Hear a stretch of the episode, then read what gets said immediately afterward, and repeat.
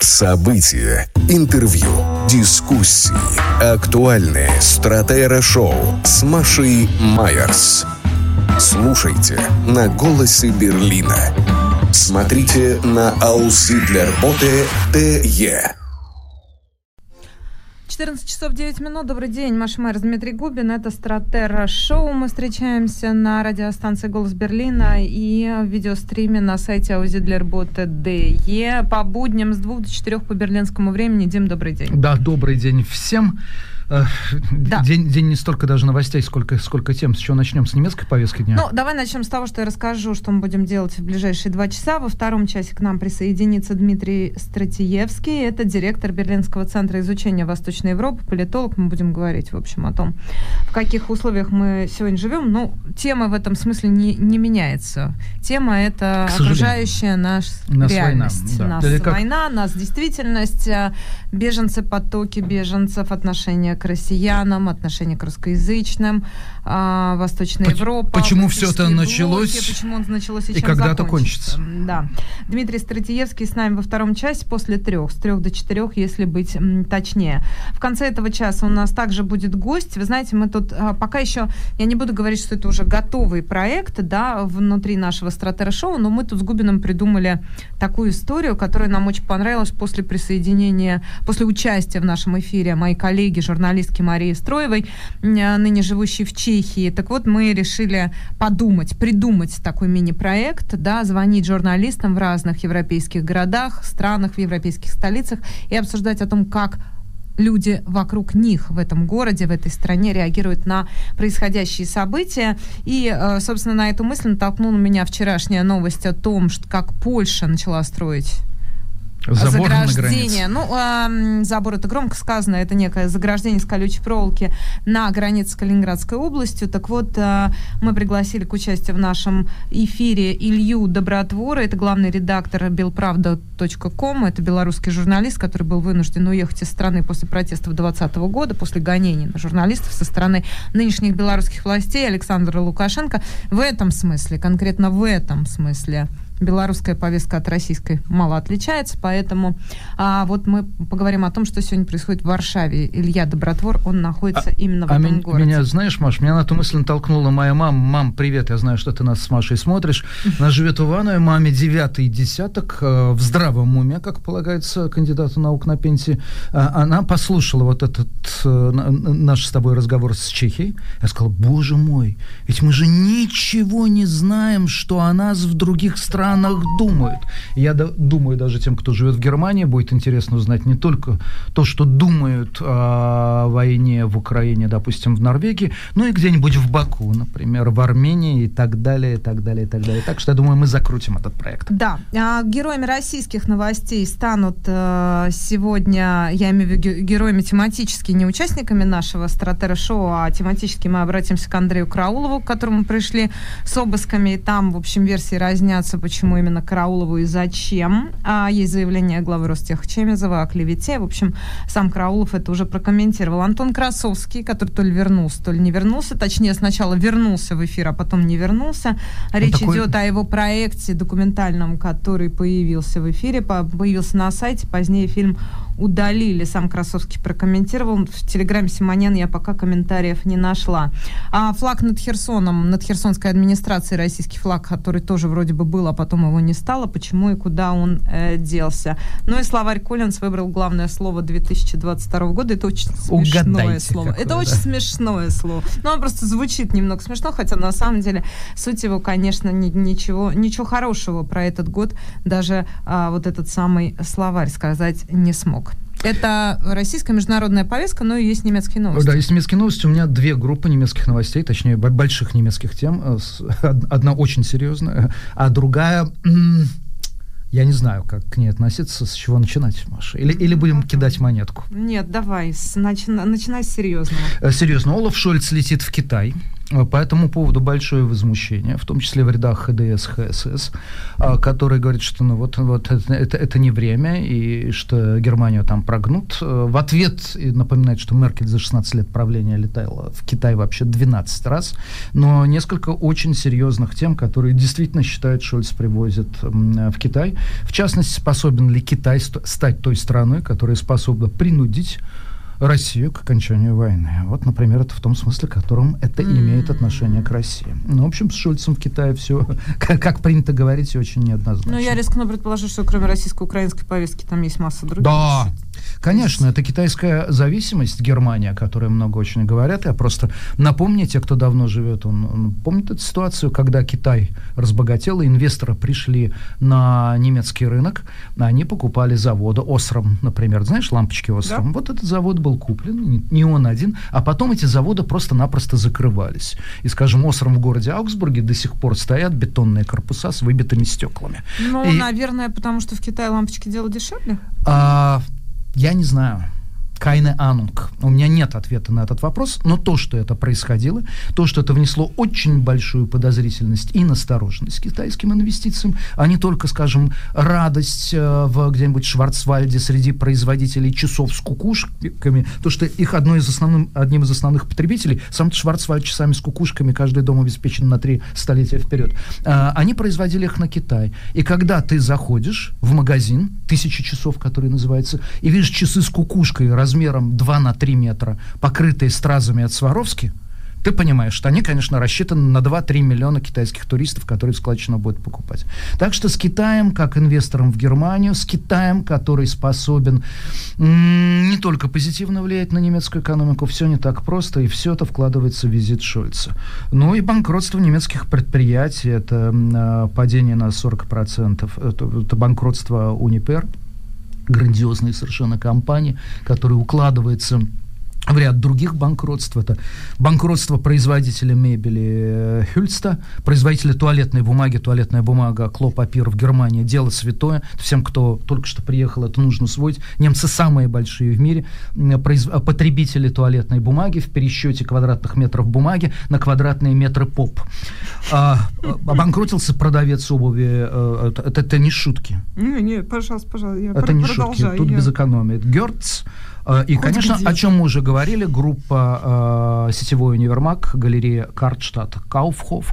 Так что это все продолжается. Слушай, Если... ну я думаю, честно говоря, извини, я думаю, что это просто некие процессы, сопутствующие мировому финансовому кризису, который развивается, в общем, инфляции, которая шарашит, ключевым ставкам, которые поднимаются в связи с этим, огромные проблемы в экономике во всем мире, и ФРС что задрала ставку. О-ля-ля, я тебе хочу сказать, нет, это, это такая общая точка зрения. На самом деле, когда начинаешь начинаешь копаться в кишочках банкротства, все происходит совершенно по-другому. Ну, например, многие считают, что нужно банкротить. И говорят, что печаль одного – это радость другого. Есть такая в Германии пословица. А, например, говорят, вот, ведь что такое банкротство? Это безработица, правильно? И почему профсоюзы в Карштадте, они вот как раз там борются за каждое рабочее место. Ну, Но, скажи, ты можешь... Пред... Как ты думаешь, сегодня на рынке труда что больше? Что сегодня? Переизбыток предложения или переизбыток спроса? Это рынок спроса или это рынок предложения? Это я понимаю, к чему ты клонишь, но это же не прямая пропорциональная зависимость, это гораздо более сложная формула. Это же связано не только с количеством, но и с качеством рабочих рук. Это же связано с гибкостью персонала, с способностью переобучения, с способностью уходить в онлайн, на удаленку. Да-да, узбильдинг святое, это я понимаю. Но тем не менее, тем не менее, председатель правления Федерального агентства mm-hmm. занятости э, Детлев Шеле заявил, что до июля немецкому рынку труда требуется около 400 тысяч иммигрантов. Да? И вообще в год требуется 400 тысяч иммигрантов. Иммигрантов или рабочих рук? Он или сказал, он сказал иммигрантов, чтобы сократить разрыв в квалифицированных кадрах в различных э, секторах. Это Но только... иммигранты квалифицированные или это кадры? Иммигранты, а, в общем, это такая более сложная Очень многие, тоже. многие считают, что иммиграция как раз массовая, она, она успешно решала эти проблемы и решит на этот раз. Это если говорить о серьезных. Но есть новости, очень важные для Берлина, например.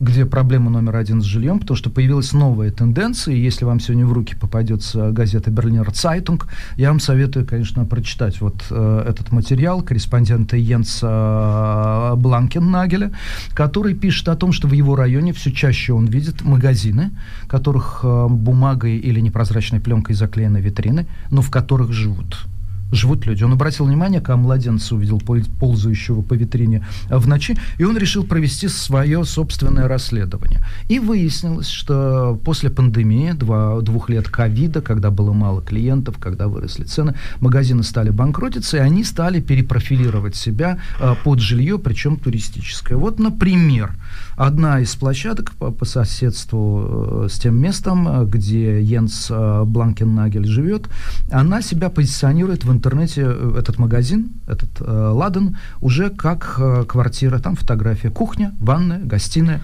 спальня. Ночь на двоих э, стоит сейчас 4000 евро. А если бы квартира добавляет... Какая ночь на двоих 4000 евро? 4000, прости, меня, ты опять, меня опять с математикой плохо. 400 евро. Нет, 4000, Ночь на двоих 400 евро? Это дороже любого отеля. Нет, не любого. В, Адло... не любого, в Адлоне ты не останавливалась, Нет, а нафига жить, извините, зачем жить в бывшем магазине э, за витриной, заклеенной скотчем, если можно жить в хорошем отеле за 400 евро? Дигута фраге. Да ладно, ну, это должно стоить сказать? 40 евро или 20, в конце концов, если ты где-то там между полками в супермаркете. А-ля-ля, ну, хочешь снять это на месяц? Тебе с ребенком подойдет, и будет он э, делать уроки, сидя в витрине. Э, кстати, сказать, там же приводится ехидное, что раньше люди в витрине жили, это ты знаешь, кто это художники, которые жили где-нибудь на Хакишермаркт в дворах хакских, да, и они сидели в витринах, они там ковырялись в носу, они писали картины, это была художественная акция такая. Ну, акция это За стеклом. Слушай, у меня к тебе предложение. А вот теперь соедините две новости, первую и вторую. Что про... ты имеешь в виду? Я имею в виду историю про банкротство предприятий, которые не выдерживают этого экономического кризиса и вынуждены меняться. А, а вторая история это про то, как меняются магазины. Это же история про одно и то же. Ты только что наехал на предприятие, ах, какие вы плохие, что вы банкротитесь, у нас растет безработица и профсоюзы против.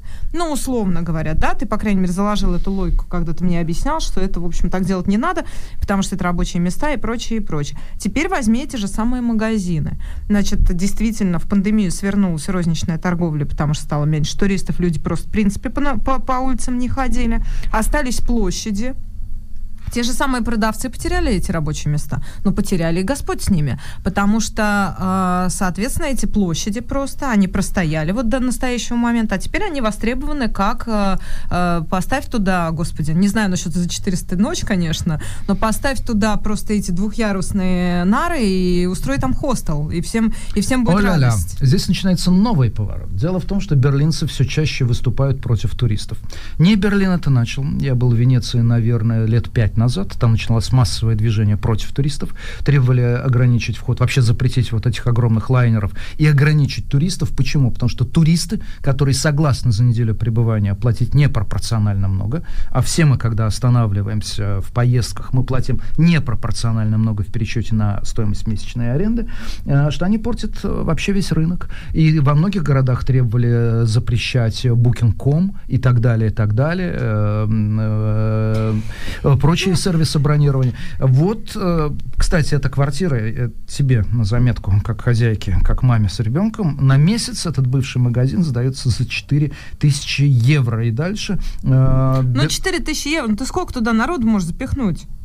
Так у меня, я тебе говорю, не поставь подавай туда нары, идею поставь владельцу. туда нары, сделай там хостел, и будет это у будут, тебя счастье. Это будут туристы, которые, евро. по мнению корреспондента Берлинер Цайтунг, вз, э, как-то вз, вздымают, взывают, взвинчивают. взвинчивают цены на жилье.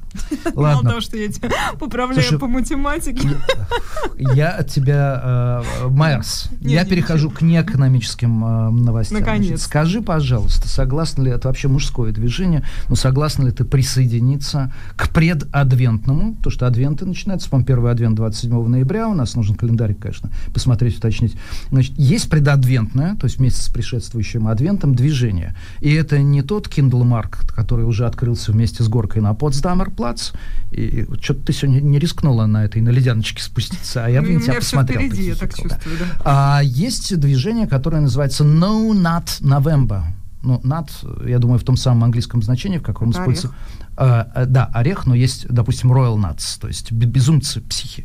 То есть э, ноябрь без, э, без э, психопатства, без излишеств и так далее. Это движение мужское, которое призывает обойтись без мастурбации, порнографии и секса в течение 30 дней. Это не шуточки, это, между прочим, абсолютно серьезно, потому что в интернете полно вот таких предадвентальных, извини, что на медицинско-сексуальный язык перехожу, движений. А, ну, например, было движение «Зобр Октоба», в течение 30 дней нельзя было э, пить. Я не знал, что я являюсь участником этого движения, а но я выполнял все его правила. А Чистка организма, дорогая. А, ну, понятно. Чистка организма. Ну, так, а, а, а, единственное, что я не понимаю, зачем такие индивидуальные штуки превращать в общественное движение? Как-то, наверное, организм можно чистить Потому что у себя на кухне. В Гер... мы живем в стране, в которой люди привыкли э, а, ну, объединяться. Ну, ну, Ты можешь, например, отращивать усы. Я бы на твоем месте, например, попробовал в течение месяца. Но интереснее отращивать усы, если ты вступаешь в движение Мавемба. Кстати, в рамках движения Мавемба проходит массовая проверка на рак простаты, что неплохая штука. Кстати сказать, знаешь, кто главный... Как связано с усами? Да, дорогая, потому что у тех, у кого нет простаты, усы, как правило, не растут. А, так а, вот, может, и попробуй что-нибудь возразить. Нет, нет, нет я, я, я догадайся, кто главный противник движения No Nut November? Понятия не Врачи. Они считают, что воздержание, особенно урологи, ни к чему хорошему не приводит ни в физическом плане, ни в психологическом. На этой оптимистической ноте да, давай отлично. перейдем к, к Антону да. Красовскому. Ну, к Антону Красовскому начнем все-таки мы с Андрея Краулова, который, ты знаешь, я посмотрела, он телеграм-каналу Шот дал, э, дал комментарий, они дозвонились к Караулову. Караулов сказал, я в Дубае, проблема с сердцем, операция надо худеть, что такое там Погоди, ты не рассказала, э, ты не рассказала бэкграунд, Да, ну просто я объясняю, что и, и дальше контекст связан с клеветой на м, Сергея Чемезова. Якобы о, обыске, обыске. К Андрею Караулову пришли с обыском по заявлению главы Ростеха. Действительно, речь идет о э, Чемезове. Э, сам Караулов э, написал два больших поста в телеграм-канале. Он сообщил, что сотрудники правоохранительных органов пришли э, с обыском обысками в его дом. Ну и далее он довольно там иронично описывает, как а, немецкой овчарки, значит, эти собаки-ищейки, которые искали наркотики, оружие, взрывчатку в его доме, значит, устроили перепалку с попугайчиком, с попугайчиком, с Савелием. Вот, не понравились они друг другу и как-то, в общем, выясняли отношения. Он называет эм, фамилию следователя, который, значит, руководил этими обысками, и также высказывает некое недоумение по поводу того, что он проходит якобы вот в этом деле о клевете в статусе, в статусе свидетеля, и не очень понимает, почему обыски у свидетелей проводятся, особенно в таком стиле.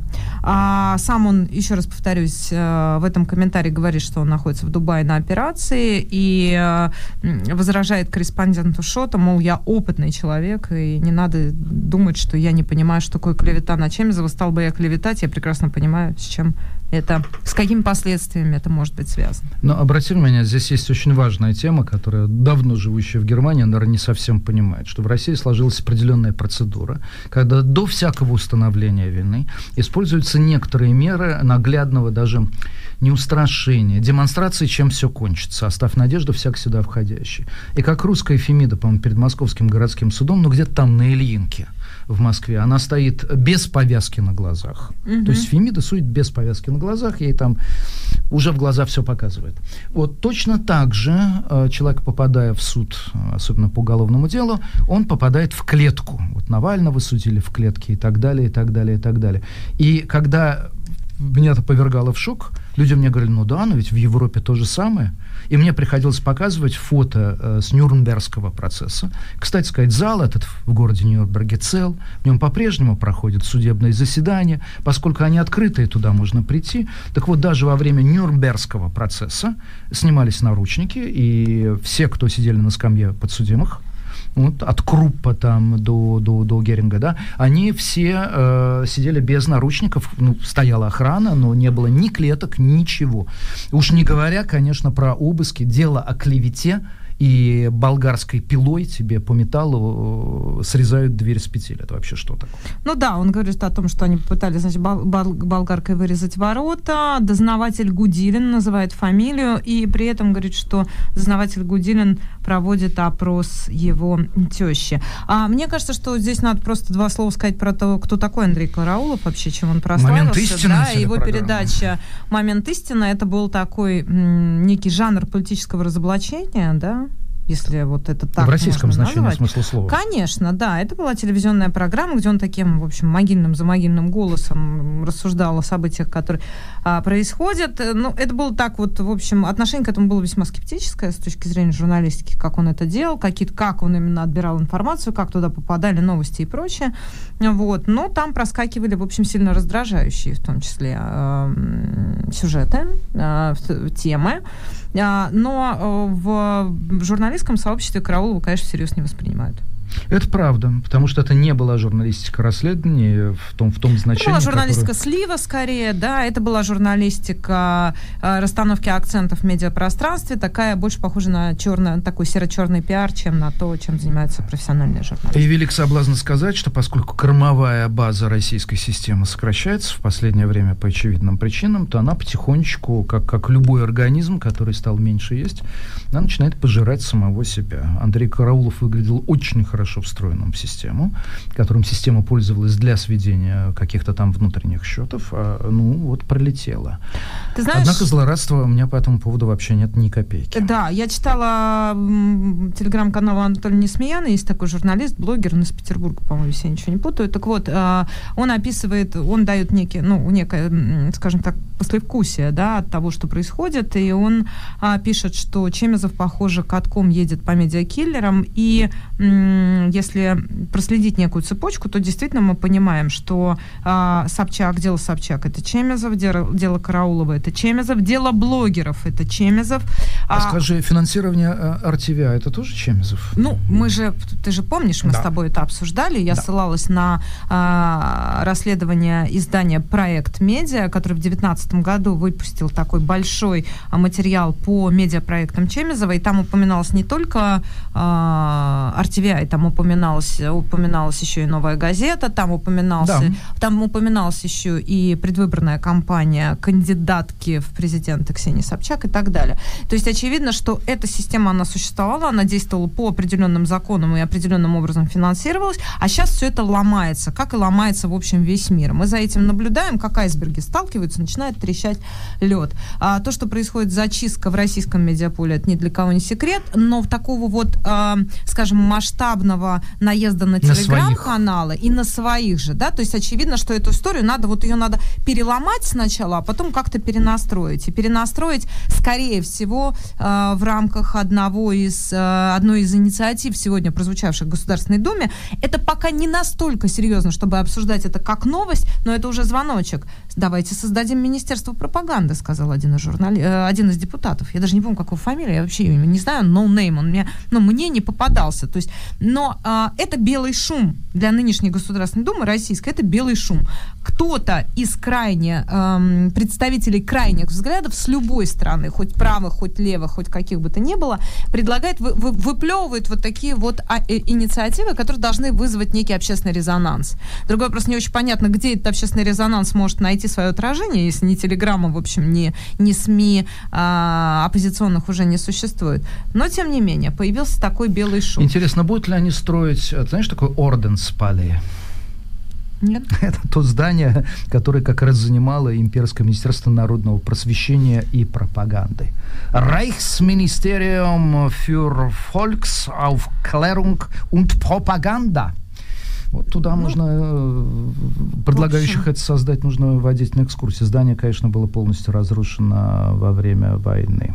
А теперь история про Красовского, который тоже, в общем, одно из другого вытекает, тоже часть этого большого мордозанского балета. Арти выпустил фильм Антона Красовского, отстраненного от работы за призыв убивать украинских детей. Если вы помните... Сжигать и топить. Мы тоже это обсуждали, мы слушали этот звуковой фрагмент в интервью с Сергеем Лукьяненко, он позволил себе а, такого рода высказывания. После был скандал, сама Симоньян сказала, что это неприемлемо. А, в эфире богохранимого Арти и всех прочих его проектов Вот, и Красовский был отстранен. Потом, правда, уже на следующий год началось огромное, появилось огромное количество а, постов, репостов, что, в общем, хороший он парень, надо бы его простить, с кем не бывает. В общем, немножко загнался. Но журналист... И столько сделал для СВО, что, в общем, грешно таких сторонников, в общем, отправлять а, в преждевременный отпуск а, или в а, бесконечный отпуск, да, неограниченный. А, при этом появляется фильм, и, конечно, на это обращают внимание, что, типа, в общем, что уже, уже простили, да, так быстро, и так и, и вот это так можно быстро проглотить и не заметить, а нет. Э, фильм удалили, никаких комментариев со стороны артивиайного, артивиашного начальства я не увидела, однако сам Красовский написал в своем телеграм-канале Антон Вячеславович, Следующий буквально текст. Друзья, никто никого никуда не вернул, это была давно снятая программа. Ну, то есть имеется в виду, что эта документалка снималась там какое-то время назад, а сейчас просто попала в эфир.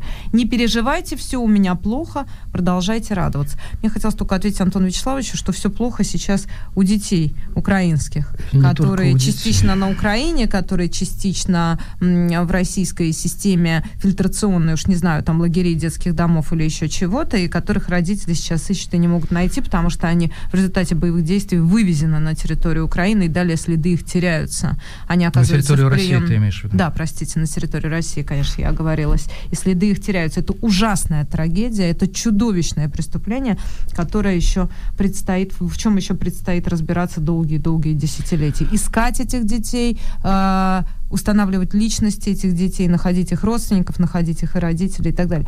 Ты знаешь, ну, мне сейчас вообще проще, кажется, сейчас генная, это- генная инженерия работает. То есть по, по банкам если родители живы, ну, в общем, это очень сложная Ну, тема. Это чудовищная гуманитарная и гуманистическая, я бы сказала, катастрофа. же как один из... Знаешь, это такая серая зона войны, которая, в общем... э, Производство янычар. в Помнишь, как прямом смысле не попадает да, в информационные сводки, но этот процесс, он неостановим. Это как река, он течет, течет, течет, течет. Это тысячи судеб, это чудовищное абсолютно преступление, и я думаю, что нам еще предстоит над А, этим очень долго работать. Да-да-да. Причем э, про янычар я не случайно э, имеешь в виду. напомнил, потому что э, в, э, процесс набора детей в янычары, захваченных плененных детей, э, он имел э, наименование, и он назывался в переводе на русский «налог кровью». Ты помнишь, ребенка ставили у тележного колеса. у- Но это и- же османы. это Конечно, же Османская османская империя, история. конечно. Это османская империя. Там было очень много славянских детей, насколько Кто я был помню. выше колеса, тем рубили голову, а кто был ниже, тех э, отдавали в воспитание и воспитывали из них как раз янычар. И это То- были такие то есть боевые- Росгвардию боевой, тогдашнюю. боевой, боевой авангард. Э, да. Это Росгвардия, это ОМОН, э, это отряд э, милиции особого, полиции особого назначения и так далее, и так далее. Вот что тогда делали. А у Антона Вячеславовича, по-моему, сейчас только одна проблема. Насколько я помню, эту кухню, в которой некоторое время был, слава богу, не поваром, а скорее котлетой изготовляемой, э, сейчас идут переговоры по принципу «ты скажи мне, гадина, сколько тебе дадено». Вот сейчас идет торг, сколько в новом статусе Антон Красовский будет получать. Почему ты так думаешь? А ну, конечно, а потому что наш, да ты что, Симонян, потому что, э, извини меня, Красовский получает фантастические деньги, Нет, это понятно. А как рублей. это? Он должен сейчас сильно потерять в Конечно. цене, ты это имеешь А ты в как виду? думал? Конечно. Ну. Конечно. А на эти денежки можно, ну, или дачку построить, или еще одного человека взять. В зависимости от того, Надо его клонировать, да.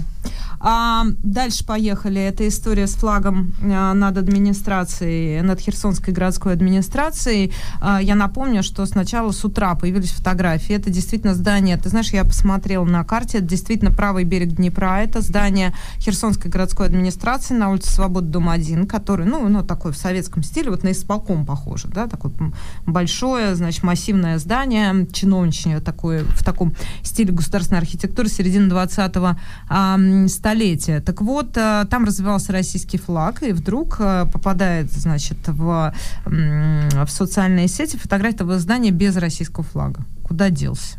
Ну, обычно, ты же знаешь, когда вот было контрнаступление, да, то это была одна из таких наиболее знаковых историй, это дойти до каких-то м, госучреждений центральных, будь то в селе или в небольшом городе или еще где-то, и снять флаг и а, водрузить, соответственно, ну, украинское знамя. Да, конечно. А... И это начинается с традиции флага над Рейхстагом. Хотя Рейхстаг, когда его брали, был самым бессмысленным со стратегической точки зрения сооружением а в городе Берлине. насколько это А значит? потому что его знали, но там же не было ни заседаний, ничего. Стояло пустое заброшенное здание, вот, вокруг которого развернулись самые жестокие бои, только чтобы флаг поднять. Так вот, э, флаг над, российский флаг э, над городской администрацией Херсона исчез. А потом огромное количество было сообщений, куда делся, куда делся. Это фотошоп. Нет, не фотошоп, потому что есть видеосвидетельство. А КОЦ, это есть такой военкор, один из таких самых рьяных э, пропагандистски настроенных журналистов. Ну, вот это самое, папа, как это, поросль военкоров, которых так и называют. Это уже имя нарицательное. Да, это военные журналисты, которые работают в зоне украинско-российско-украинского конфликта и которые в основном, то есть не в основном, а в абсолютном своем большинстве а, придерживаются российско-патриотической направленности и, в общем, поддерживают точку зрения российских властей. Так вот, Коц один из таких самых ярких военкоров, и он написал, что да ладно, ребят, чего вы тут, значит, я специально поехал по Херсону, посмотрел, над другими зданиями флаги по-прежнему развиваются, а здесь действительно сняли. И появились официальные сообщения, что Э, это в рамках той темы, которую мы с тобой начали обсуждать, опять же, несколько дней назад, а то и на прошлой неделе. Это история с эвакуацией с правого берега Днепра на левый берег. То ли это готовится масштабное контрнаступление ВСУ, то ли это опасения по поводу подрыва Каховской дамбы э, в Новой Каховке, вот это самое сооружение э, гидроэлектростанции Каховской ГЭС, да, то ли это еще какие-то события, в общем, не очень понятно, но тем не менее. И официальные сообщения свелись к тому, что флаг действительно убрали, но по какой причине? Потому что администрацию перевели на левый берег. Мы наблюдаем эту эвакуацию. Сейчас с левобережья, то есть с правобережья на левый берег еще можно перебраться, а в обратном направлении уже, уже нельзя. Тогда действительно оттуда эвакуировали практически всех гражданских мирных жителей, оттуда эвакуировали учреждения. То есть вот этот правый берег Днепра, его зачищает российская сторона. При этом помнишь, сколько было в этом смысле такой информационной пены взбивалась по поводу того, что вот не сегодня, так не сегодня, завтра, не завтра, так послезавтра ВСУ начнут контрнаступление. А туда по поводу заминированной огромные... Каховской ГЭС, или которая, да, наоборот, стянуты... якобы Украина собирается уничтожить. Туда стянуты огромные силы российских а, вооруженных сил, и при этом никакой контрнаступление не начинается. Это было бы глупо. Это сейчас выглядит как какая-то большая информационная кампания в преддверии чего-то. Чего я пока не понимаю, я не видела а, тех текстов, которые бы меня убедили, но тем не менее аналитики военные, которые уж гораздо лучше, чем я в этом разбираются, по этому поводу высказываются, можно посмотреть, это довольно любопытно. Что же там может быть на этом правом берегу Днепра? Наступать в этой ситуации украинцам довольно бессмысленно, потому что слишком а, серьезная подготовка со стороны российских вооруженных сил. Маш, за этим, вот за этой новостью стоит еще одна вещь. В России а, непропорционально огромное внимание уделяется символам, символике. Флаг, безусловно, одна из них. И с детства объясняют, что там полковое знамя лучше, что погибни, но знамя не теряй, хотя это все лишь навсего а, а, кусок ткани, все лишь на все. И вот здесь это интересно. Существует такая виртуальная азиатско-западная шкала. Вот чем больше мы на восток, тем большее значение придается флагу. Если тот, кто путешествует по Объединенным Арабским Эмиратам, ему обязательно рассказывают, что вот э, высота флага флагшток у нас в Эмирате Абу-Даби, там такой-то высоты, а после этого в Эмирате Дубай на один метр выше. С тем же вы столкнетесь, когда приедете, допустим, в Бишкек, и вам в Киргизии расскажут, у нас вот такой высоты флагшток, а потом, допустим, в Астану, которая была пере, переименована в Нур, Нур-Салтана, сейчас я уже запутался. И обратно. И обратно. Э, да, потому что не все женщины так часто меняют мужчин, как этот город меняет свои имена. И там у нас самый высокий якобы в Азии флагшток. В этом смысле показательно Германия, и многие, конечно, переезжая сюда, не сразу врубаются в то, что в Германии флаги национальные, вот этот э, чер, значит, э, черно-красное золотое знамя, они вывешиваются э, крайне редко. И для меня в этом смысле показатель, и это я для новых иммигрантов говорю, если будет возможность, посмотрите то, что называется парцеллой в Бремени, а в остальных частях Германии называется все-таки Шребергертен. Э, это вот эти маленькие надельчики земли, порой там по одной, по две соточки с маленькими домушечками у них. Это единственное место, где немцы где живущие в Германии, поднимают над ними флаги. По крайней мере, на юге Германии там всегда есть флагштоки.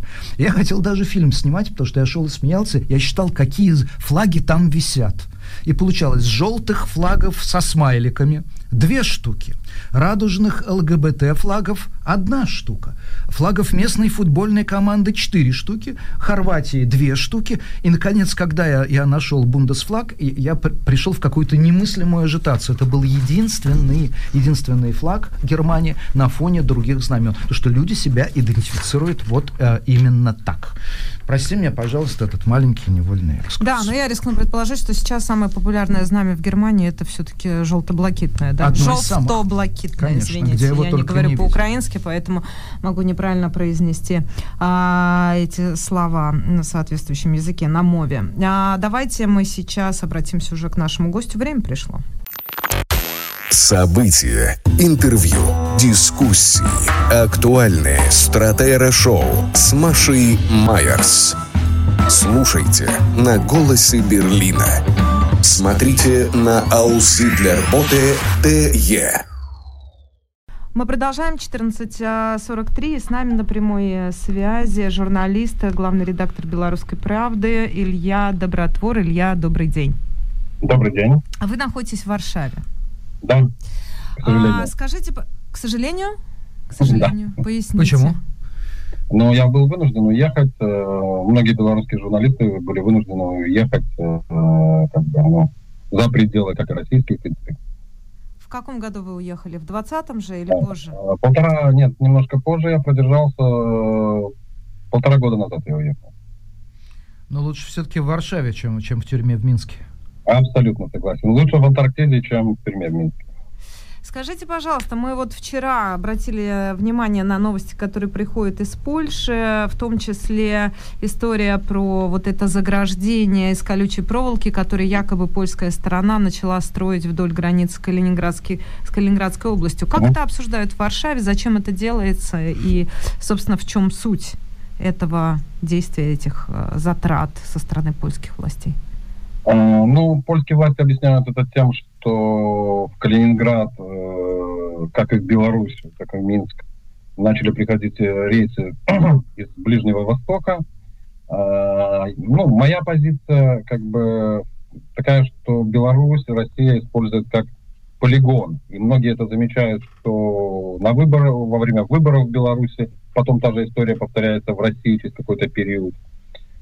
И э, польские власти опасаются, что такая же история повторится с эмигрантами, которые вы помните, вот этот вот, э, который уже продолжается достаточно долго, вот эта э, история с эмигрантами повторится уже со стороны Российской Федерации. Подождите, вы имеете в виду вот этот э, кризис на границе да. Белоруссии, Литвы и Польши, когда туда привезли да. иракцев, вот эта история? Да, да. А, на тот момент, безусловно, просто э, белорусские власти дали зеленый свет э, через своих представителей в, ну, в арабских странах, и люди, зная, что пограничники или белорусские службы, э, которые работают на границе, будут им помогать, давать, либо закрывать глаза, поехали просто вот, ну, в Европу.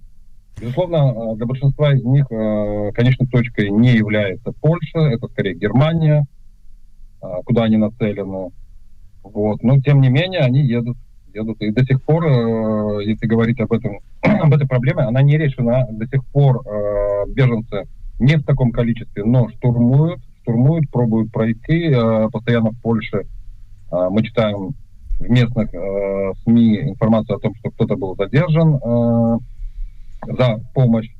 Э, были недавно э, фотографии, видео, а то, которые свидетельствуют о том, что белорусские пограничники помогают да, переходить нелегальным мигрантам. Тоже мы видели а, многочисленные свидетельства того, что как они перерезают забор, чтобы они могли пролезть, то есть, ну, многие-многие другие вещи. Привозят их туда, на границу. Илья, подождите, у меня один вопрос единственный. Просто в контексте происходящего это произвело впечатление, по крайней мере, на меня, и, может быть, ошибочно, uh-huh. что это связано с, с российско-украинской войной. А вот по, по этому кризису мигрантскому, это, во-первых, история уже довольно старая, хотя действительно она не закончилась, и недавно был у нас даже в эфире фрагмент с представителем Amnesty International по поводу того, что якобы э, балтийские пограничники пытали этих ближневосточных, значит, перебравшихся туда вот этих беженцев, uh-huh. как их правильно называть. А в, в свете российско-украинского конфликта есть в этом какая-то логика? Или э, это все-таки история исключительно вот та про мигрантский кризис на белорусской границе? Если мы посмотрим э, как бы э, реально, что надо делать, ну, посмотрим на российское вторжение в Украину, э, то вряд ли забор э, остановит танки. Танки вполне спокойно пройдут через э, такое, такого э, вида заграждения. Безусловно, надо вот если Украина ждет вторжения со стороны Беларуси, то она делает минные поля, делает укрепрайоны. Э, вот это вот признаки того, что государство ну, как бы ждет какого-то удара серьезного, серьезно готовится. А заборы, они рассчитаны скорее на мигрантов. Mm-hmm. Ну, забор либо диверсантов, ну и даже диверсантов не остановится. Mm-hmm. Илья, вы сейчас находитесь в стране, которая перестала впускать обладателей шенгенских виз, если uh-huh. они обладатели паспортов России либо Белоруссии. Uh-huh. более того, невозможно получить ни белорусам, ни россиянам а, на сегодняшний день польскую визу. И в нашем эфире звучали объяснения этому, а, что ну, одно объяснение состоит в том, а, нечего тут к нам приезжать, оставайтесь у себя и свергайте ваших Лукашенко и ваших Путин. Uh-huh. Второе объяснение, оно более э, логично спокойное, скажем так, оно состоит в том, что в числе вот тех, которые переезжают сюда или могли бы переехать сюда, немало тех, кто поддерживает Лукашенко, кто поддерживает Путина, и они создадут ту критическую массу, ту пятую колонну, которая может взорвать а, в странах Балтии или в Польше, допустим, ситуацию изнутри. А что думаете по этому поводу вы, который а, успел приехать? Да, нет, но дело в том, что не все так э, печально, как вы описываете. Гуманитарные визы по-прежнему выдаются. И а, есть а, претенденты, когда, как бы, ну, а, если ты действительно, ну, единственное, сейчас а, более жестко проверяется, действительно ли ты активист оппозиции, а, либо ты ну, сотрудником Потому что это гуманитарная виза, а не туристическая. Они конечно, другая да. процедура, конечно. Да, другая процедура. Что касается туристических и рабочих виз, э, то да, мы встречались с такими э, ситуациями тут в Беларуси, допустим, э, вот реальные случаи, когда человек, э, который бежал из Гродно, после того, как его пытали, ну, 20, во время событий 2020 года он был задержан, его пытали ОМОНовцы, избивали. И для него было шоком, когда он увидел этих ОМОНовцев, которые летом работали тут на стройке. Вот. Что, если говорить о критической вы, массе... Простите, вы имеете в виду белорусских ОМОНовцев, которые работали в Польше на стройке, я правильно понимаю? Да, то есть, да, то есть те ОМОНовцы, которые его избивали, они э, спокойно приехали по рабочей визе э, в Евросоюз и работали тут на стройках, потому что на, на стройке тут он заработает больше, чем он э, за сезон, больше, чем он за год службы в ОМОН. О, Господи, это как у Некрасова, немного попашет, попишет стихи. Да, простите, пожалуйста. Э, и, Илья, а скажите, ну, вообще да. много, а, как изменилось по вашим ощущениям количество, много людей, украинцев, белорусов, россиян, как, в каком а, процентном соотношении примерно, и как складывается отношение внутри этих, этого вновь прибывшего комьюнити там 20, 21, 22 годов? Если говорить об эмиграции в Польшу, в основном россияне сюда не ехали, а местные поляки зачастую путали Э, россиян с русскоговорящими украинцами. А, потому что для, как для них русский язык это русский. Если говоришь по-русски, значит ты русский. А, белорусов э, из Беларуси это не так много. А, единственное, что да, самым популярным является для белорусов Польша, потому что для нас, э, те, кто знает белорусский язык, фактически все учили в школе, достаточно легко переходить на польский. Вот. Если говорить о россиянах, их не было много до войны. А, и сейчас, э, ну, достаточно редкий случай, когда ты встречаешь э, человека из России. Ну, встречаешь, конечно, но по сравнению, это не сравнить с количеством украинцев либо белорусов. Uh-huh. В основном, как бы, россияне, на мой взгляд, едут туда, где теплее. теплее, и Польшу редко выбирают как ну, местом для постоянного жительства. Но есть тут, э, есть, а, стараются они как-то держаться, вот, ну, как-то, как мне говорили, вместе.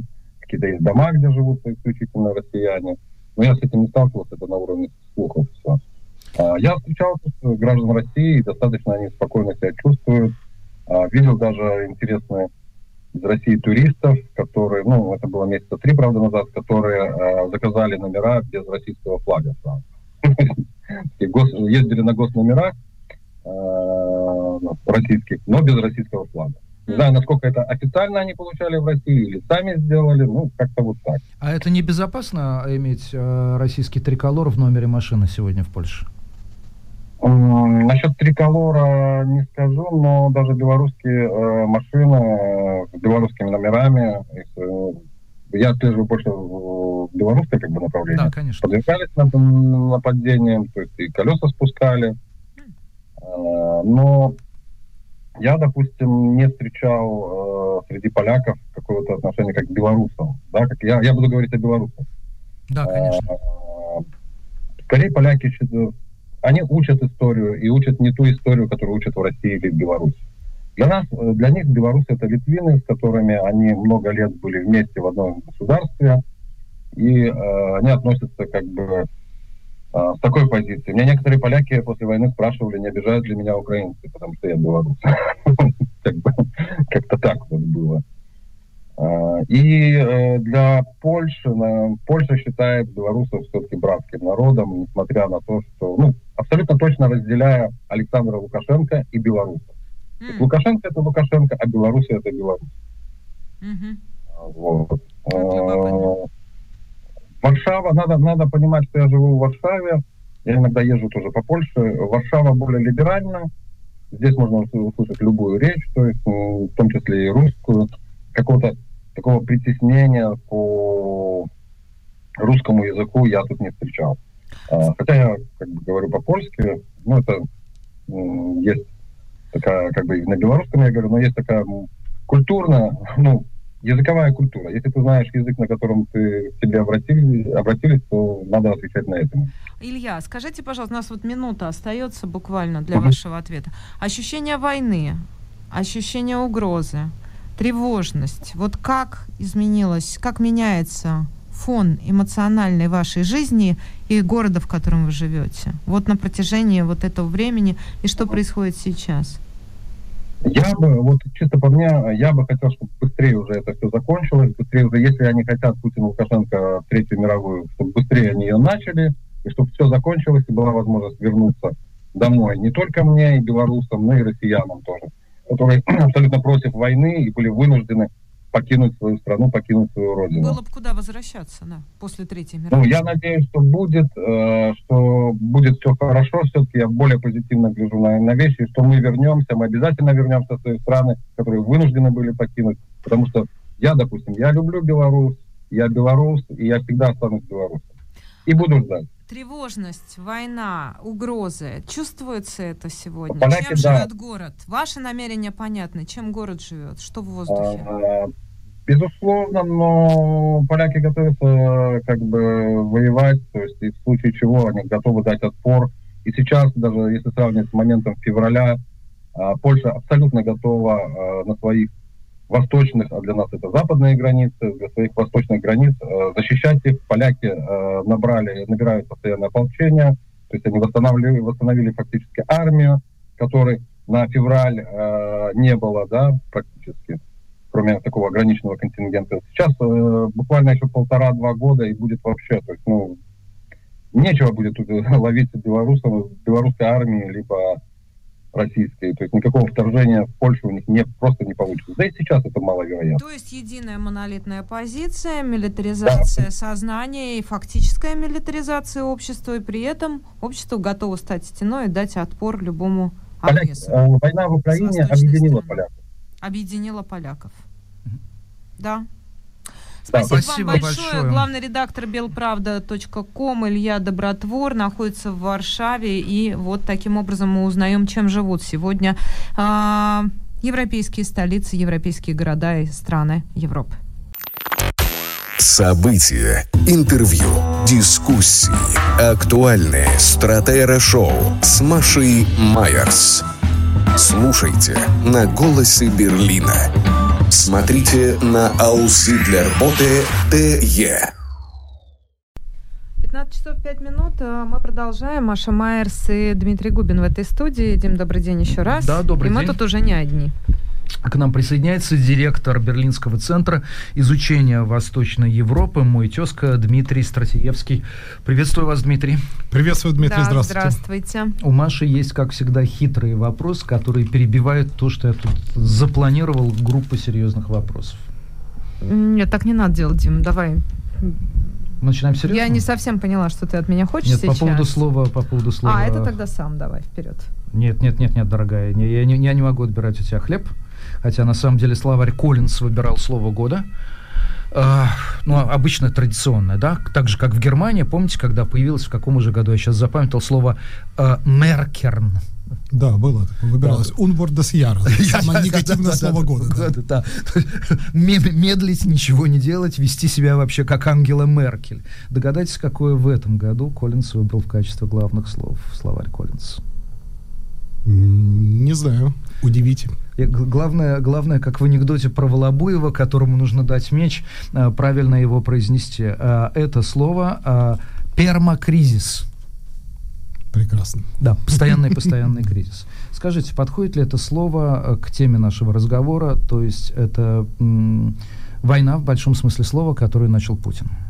М, Более чем. Мы зашли действительно в состояние перманентного долгосрочного кризиса. Конечно, ничего в этом мире не бывает вечным, но, по крайней мере, здесь очень тяжело говорить о каких-то временных горизонтах окончания кризиса.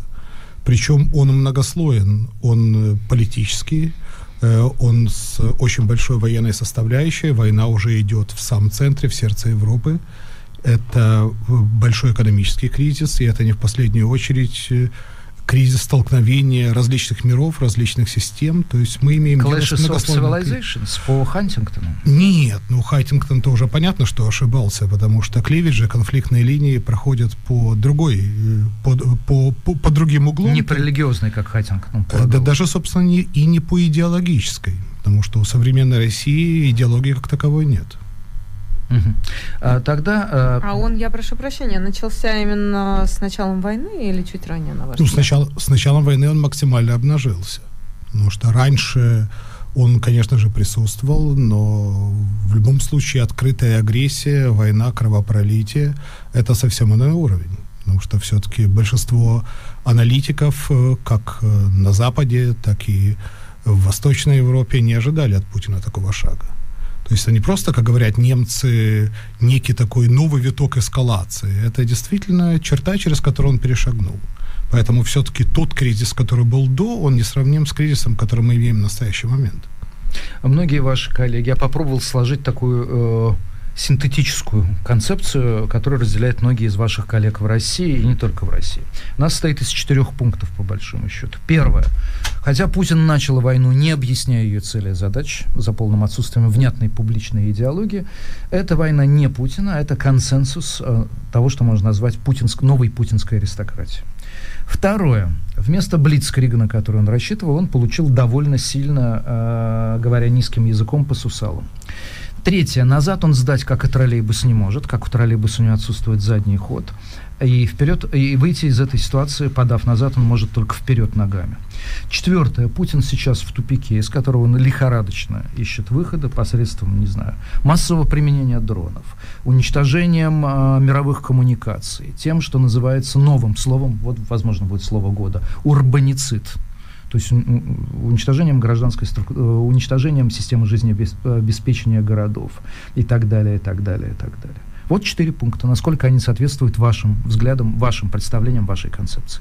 Так, конечно, они весьма расхожи, популярны. Здесь сложно что-либо э, возразить, но, конечно, для меня лично есть многие загадки многие знаки вопроса. Вот особенно, что касается Блицкрига, да, это уже такая устоявшаяся концепция, ставшая фактически аксиомой. Путин рассчитывал за три дня взять Киев, устранить так или иначе Зеленского, либо вынудить его бежать и э, инсталлировать какое-то пророссийское правительство. Но для меня, честно говоря, это большая загадка, потому что даже пребывая в полном информационном пузыре, вряд ли можно было бы рассчитывать с тем военным контингентом, Э, покорить 42-миллионную страну и добиться победы над армией, которая уже 8 лет ведет войну, то есть ВСУ. Поэтому здесь остается еще много вопросов. Здесь действительно крайне, на мой взгляд, многослойная ситуация. Что касается Путина, прижатого к стенке, то да. То есть, э, сделав аннексию на бумаге э, четырех украинских территорий, он фактически жег за собой все мосты. Здесь уже не только война Путина, это действительно война фактически всего путинизма и системы путинской модели за выживание. А зачем он так сильно повысил ставки? Вообще в чем был смысл этого обострения? Кто его трогал на момент там января-февраля 22 года? Кто ему мешал? Какие базы НАТО?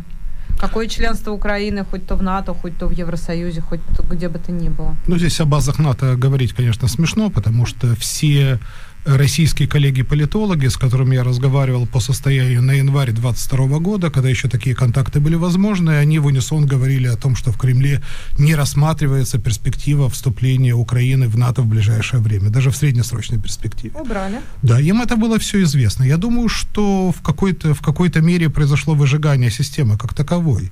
То есть? Э, Э, мобилизационная модель, которую практикует Путин, она всегда строится на том, что постоянно подкидываются дровишки в костер.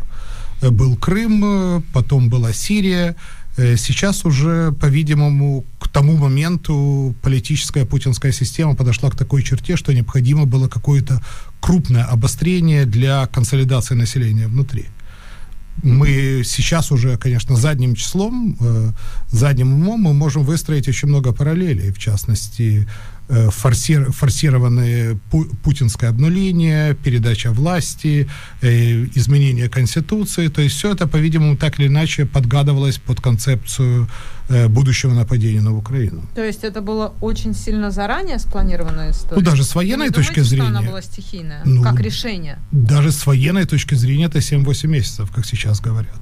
Подготовки? Конечно. Я честно, я честно, а да, прохлопали. Э, Серьезно? Ну, американцы предупреждали, но по словам украинской стороны, по словам Зеленского, это все были не конкретные предупреждения к сожалению, я сам... месяцев я сам не верил ведущие разведки мира смогли прохлопать такую подготовку к таким серьезным военным действиям на территории Европы? Ну, вопрос, вопрос в том, что массированная концентрация войск, она может быть использована в том числе для повышения давления. Ну, как То это и выглядело в общем Да, конечно, февраль. конечно. Да, да Тери... январь, февраль.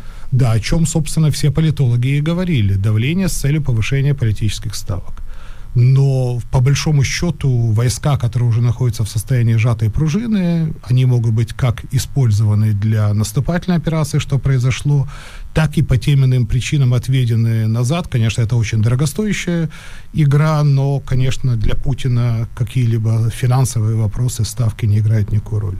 Ну, в военном плане это, конечно, была долгая подготовка, это видно. А скажите, а почему бы не использовать для вот этой вот в этой мотивационной модели, которую вы описывали, что якобы Кремлю нужны новые новые победы, я не знаю, там разыграть белорусский сценарий, казахстанский сценарий, собственно, с чего и начался. Я все время напоминаю, что январь вообще-то этот год начался с протестов фактически с гражданской войны в Казахстане, то есть с большим количеством жертв. А сколько может продолжаться этот торг с Лукашенко? Все, все, все годы, наверное, путинского управления. Там, объявили бы какое-нибудь союзное государство, придумали бы какую-нибудь общую валюту. Оказалось, что напасть на Украину проще, чем разыграть вот эти карты. Да, там уже давние э, танцы, такая смесь любви и ненависти между Путиным э, и Лукашенко, но э, Беларусь или Казахстан это было бы для Путина в кавычках слишком мелко у меня создается впечатление, что он даже до какой-то степени помешан на теме Украины.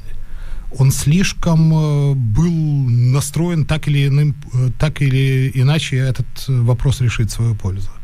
Э, я думаю, что в какой-то момент из вполне прагматичного политика Путина, авторитарного политика, который нам очень не нравится, но тем не менее в какой-то мере практичного и предсказуемого, он превратился в человека так или иначе зараженным в фанатичной идеей.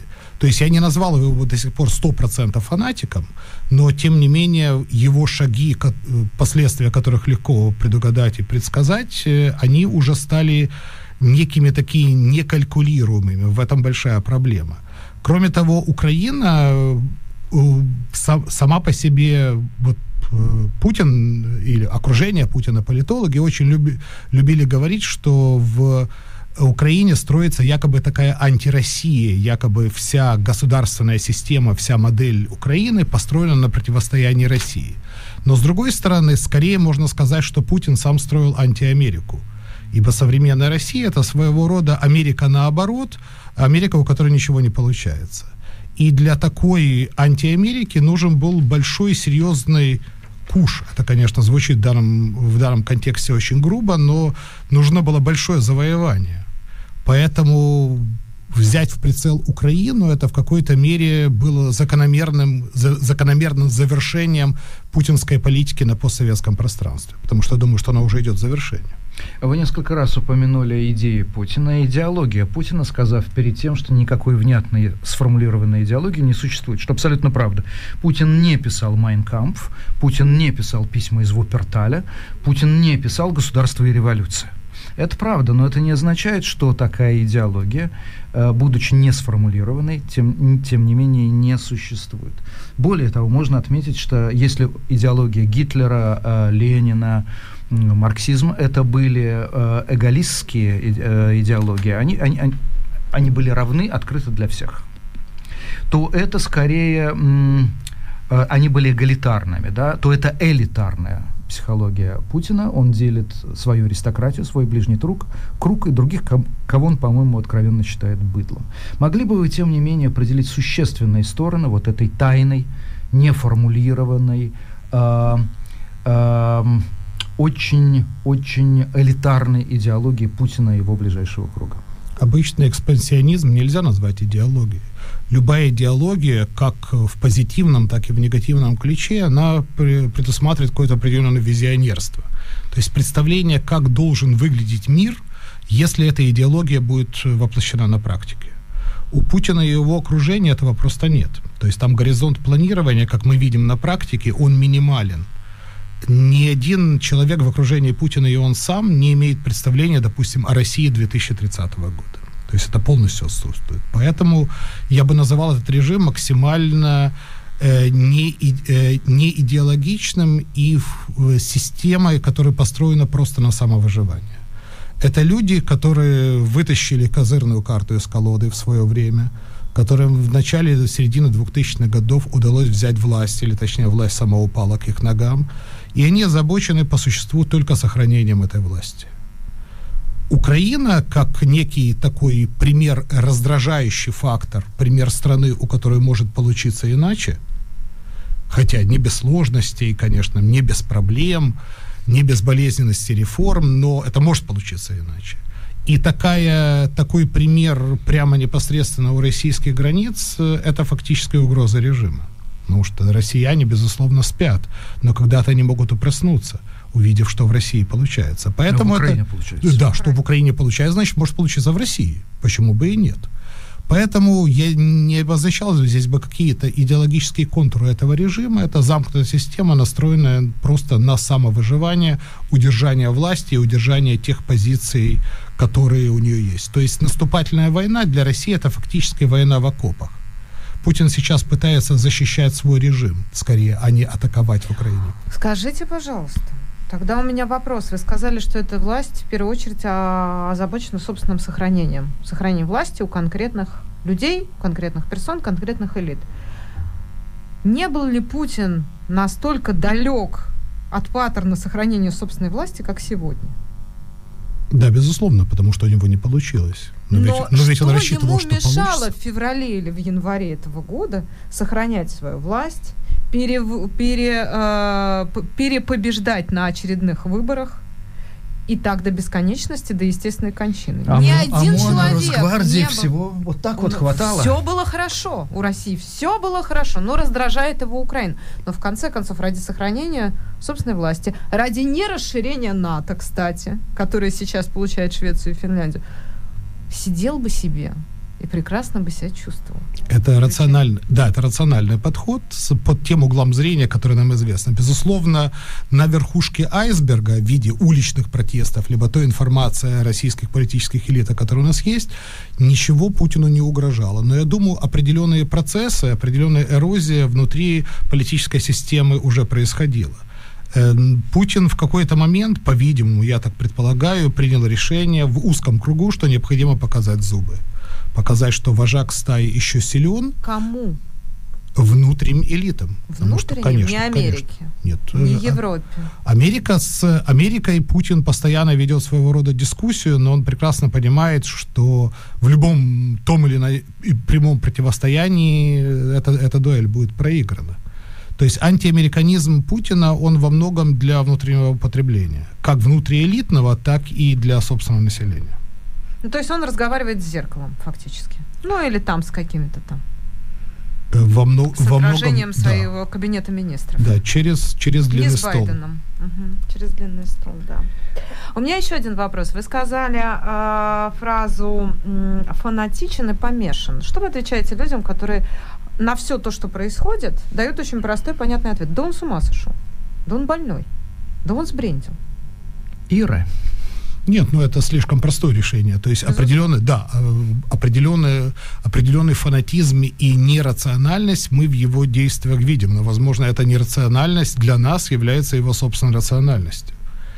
Э, я, не, я, конечно же, не медик, но я не могу говорить о том, что он является действительно помешанным в классическом э, смысле, То есть, скорее в вы используете эти слова, одержим, не нет, диагноз. одержим идеей, это разные вещи, это не означает какую, какую скажем так, медицинский, медицинский э, диагноз в, в плане какого-то какого поражения психики.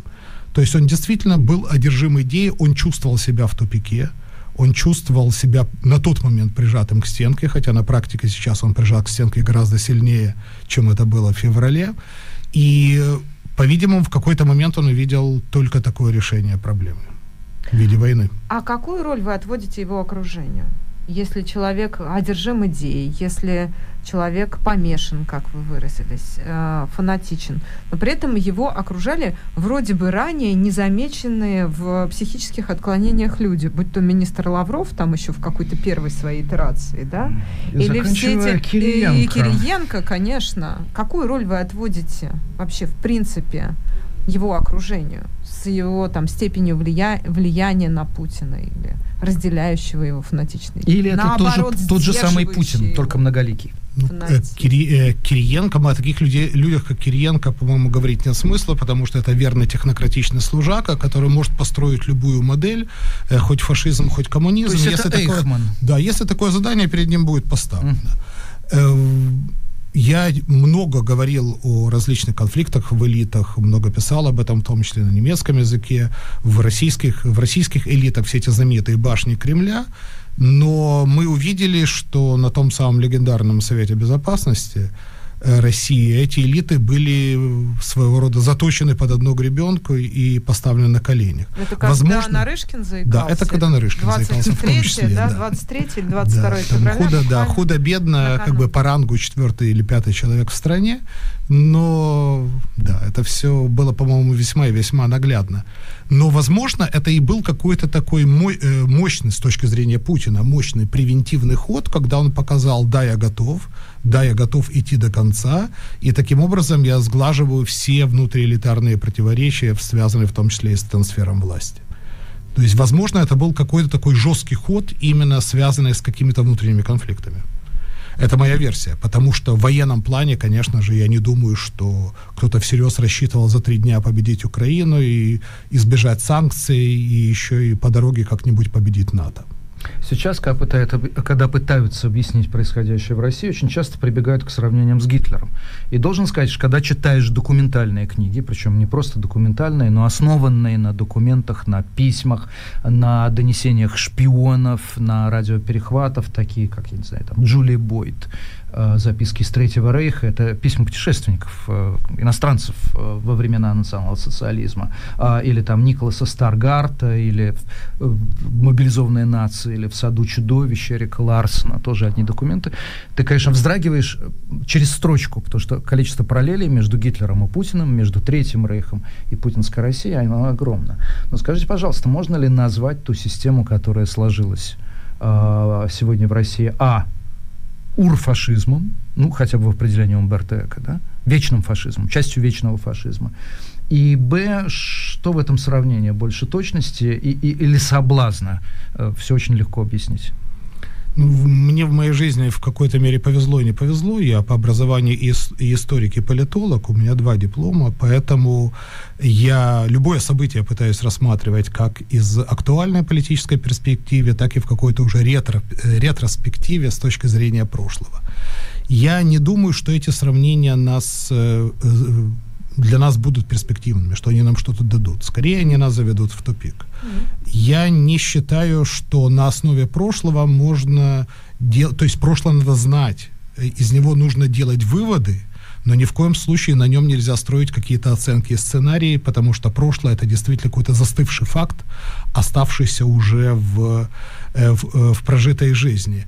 Даже если мы будем подходить сугубо формально, Во-первых, и об этом мы уже говорили, у современной России нет идеологии и нет представления о переустройстве мира, нет именно визионерства, а для любого фашистского и даже в целом тоталитарного режима это обязательный, это обязательный фактор.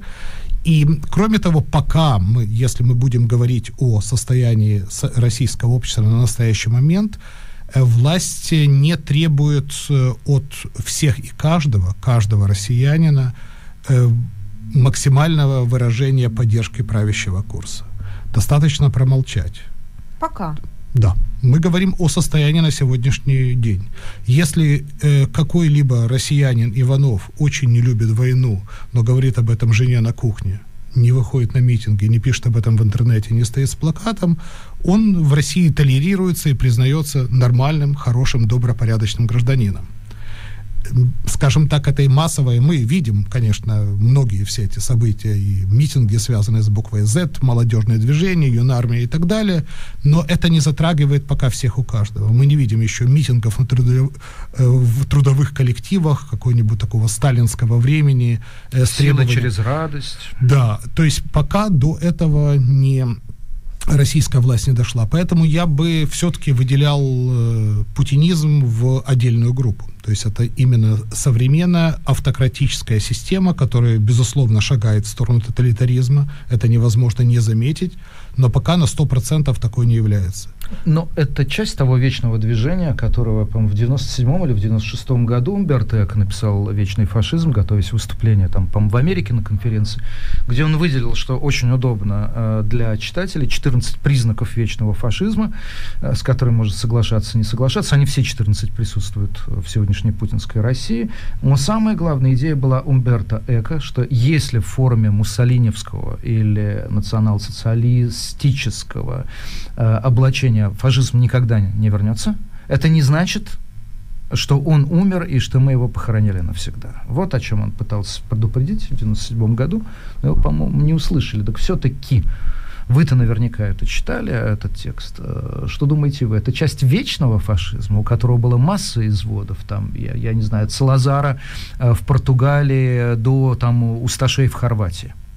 Это скорее часть вечного человеческого регресса. То есть я бы, или регресса определенных групп. Я не, все-таки не пытался бы как-то вокруг да около все время оперировать понятиями фашизм. Э, Не, не каждый э, человеконенавистнический отрицательный режим является обязательно фашистским. То есть нынешняя, нынешняя Россия – это попытка вернуть все вспять. Это попытка изменить прогресс. Это попытка, во многом даже какая-то невнятная и непонятная со стороны российских элит, э, выступить против тех позитивных прогрессивных изменений, которые происходили э, во всем мире, и в частности в Европе с 89-90 года. То есть это вот такой вот рефлекторный крик о том, что нам это все не нравится, у нас нет э, альтернативной концепции, мы ничего не можем предложить, мы даже, собственно, не можем выстроить какую-то вменяемую концепцию антиамериканизма и антизападничества, что в какой-то мере удавалось царской России в свое время, или Советскому Союзу, у которого была все-таки э, во многом утопичная и, конечно же, крайне антидемократично, но некая, скажем так, идея ноу-хау перестро... перестройства всех у каждого. У России ничего этого нет. То есть это заявление, нам это все не нравится, но мы ничего не, не можем предложить. С тремя восклицательными знаками в конце. Не более. Все-таки фашизм с его отрицательной, э, конечно, ужасной пассионарностью здесь совершеннейшим образом не подходит. Просто в иллюстрацию э, того, что вы сказали, цитата из Дмитрия Медведева, его Э, может, одной... не, может не, не, не надо. Ну, почему? Он сказал, дрянная западная идея порядка, основанного на правилах, должна быть решительно отринута, как несостоятельная и крайне вредная для человечества. То есть игра по правилам крайне вредна для человечества. Под человечеством, насколько я понимаю, э, Дмитрий Анатольевич себя подразумевает. Да, и всех, и всех тех, кто пойдут за ним. Но, конечно, цитировать Медведева да. здесь, да, а почему? Я бы не смеялся, ведь э, вам не кажется, что Медведев а, и отчасти Кадыров это два человека, которые формулируют э, вслух ту, те взгляды, которые неявно существуют под ковром кремлевским. Ух. Кажется, у них разная весовая категория, весьма разная, на порядок. Ну, то, что Кадыров может зарезать, а Медведев пока еще нет, не, до, э, не, не нет, дошел до такой кондиции. Мед... да. Я не знаю, согласитесь вы или нет. Да, извините, мы тут иногда между собой начинаем спорить. Я прошу прощения, я напомню. Дмитрий Простите, левое полушарие, правое полушарие. Дмитрий Стратиевский, директор Берлинского центра изучения Восточной Европы. А, наш гость. Да, в общем, вот от Медведева к Кадырову. Как вы понимаете политический вес последнего из ну, Кадыров, Кадыров это человек, который обладает реальной властью.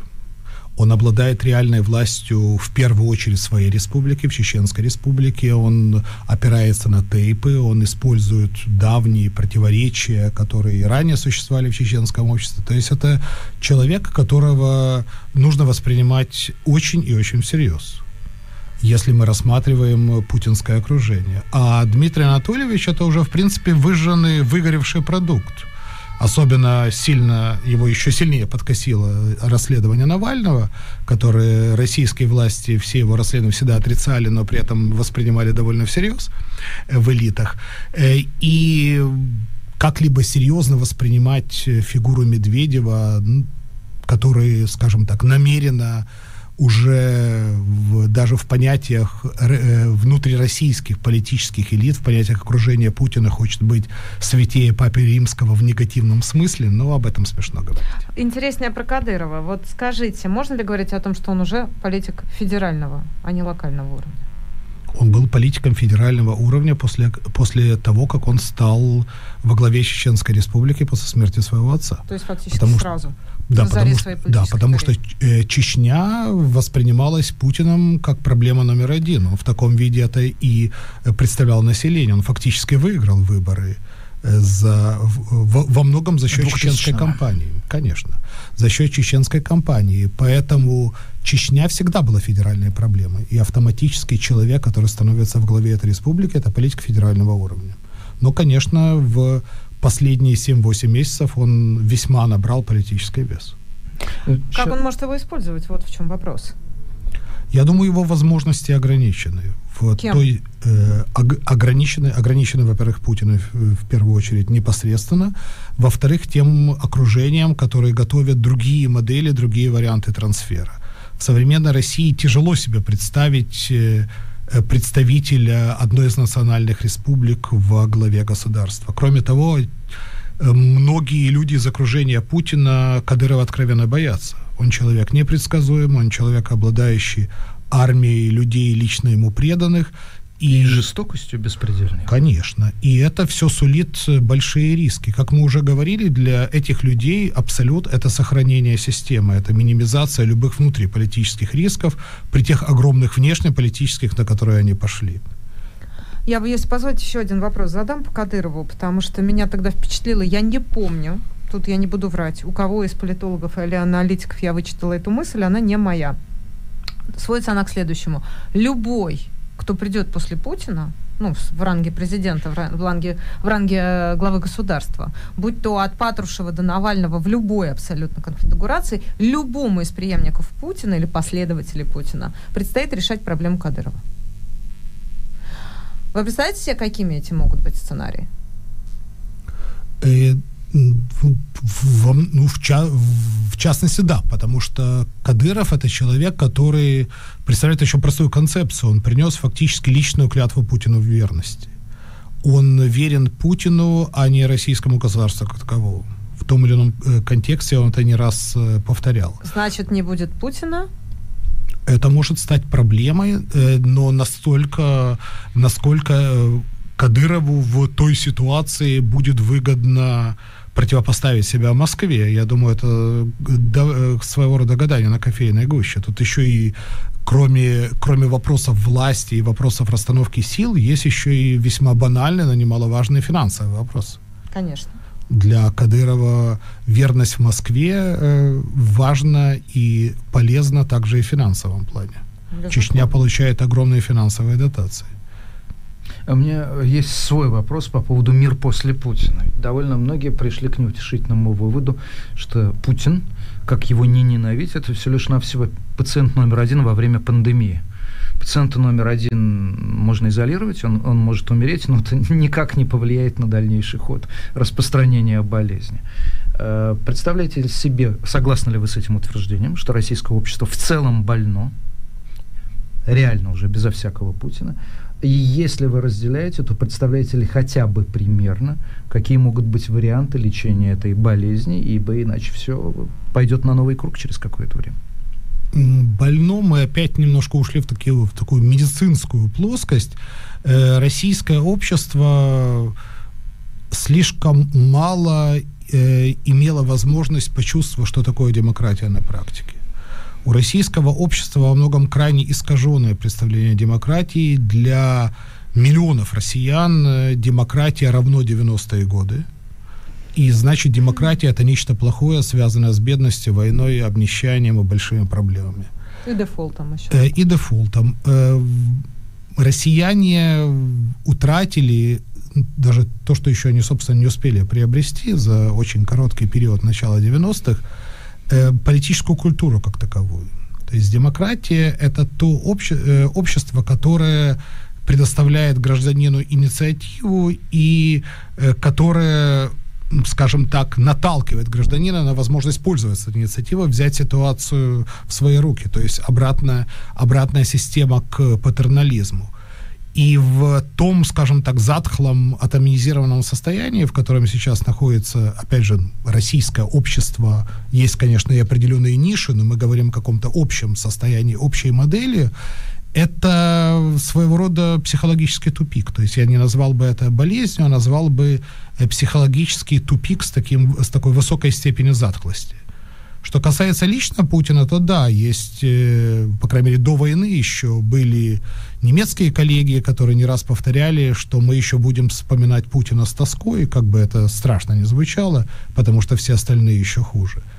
Да, я такие риски вижу. Речь, опять же, о системе. Речь о том, что в российском обществе и даже в российских политических элитах мы уберем так называемый народ, не существует какой-то, какой-либо альтернативной концепции.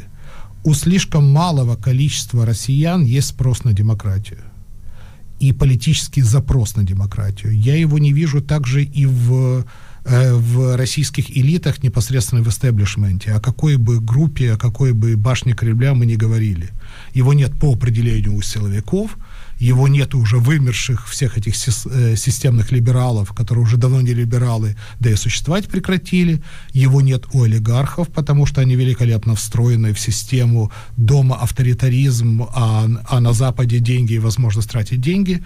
Для, для того, чтобы были серьезные изменения, нужно менять не только фамилию, нужно менять э, саму модель, и для этого должен быть запрос. А, но многие считают, что для этого должен быть не запрос, военное поражение а, России, а, оккупация, возможно, разделение на оккупационные зоны, то есть послевоенная модель, которая изменила Германию, но если у Германии были какие-то традиции демократии, там и Веймарская республика, какой бы слабой она ни была, то у Японии ничего не было. Однако почти десятилетняя оккупация Японии привела к тому, что она полностью переформатировалась. Э, что, как вы смотрите на эту модель? И какие, как, как, как, как пишут ехидные блогеры, плюсы минусы подводные камни? Я не думаю, что возможно глобальное военное поражение России и, какая, и какая-либо оккупация страны. Во-первых, это невозможно технически, во-вторых, этим никто не будет заниматься. Война, э, война с Россией для НАТО страшный сон. НАТО уже давно перестало быть э, военно-политическим союзом и, прекратило, и превратилось в политико-военный, фактически. Нынешняя ситуация для НАТО ненормальна. Безусловно, государства, члены НАТО будут поддерживать Украину, но обратим внимание, что НАТО как альянс не осуществляет поддержки как таковой, только государства-члены. НАТО пытается всяческим путем э, уйти от прямых столкновений с Россией. России некому завоевывать, и это никому не нужно.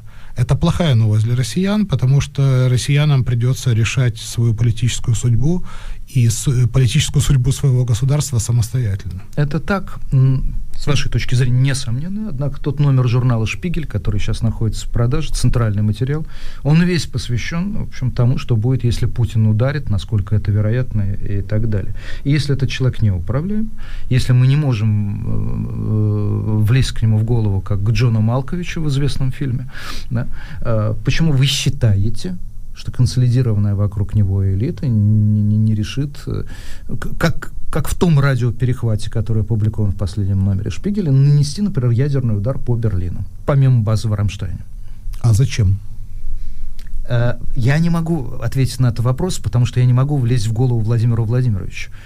Это тот же самый вопрос, зачем, который вот Маша задавала э, сегодня. А зачем Путину было начинать войну? Это, это безумие.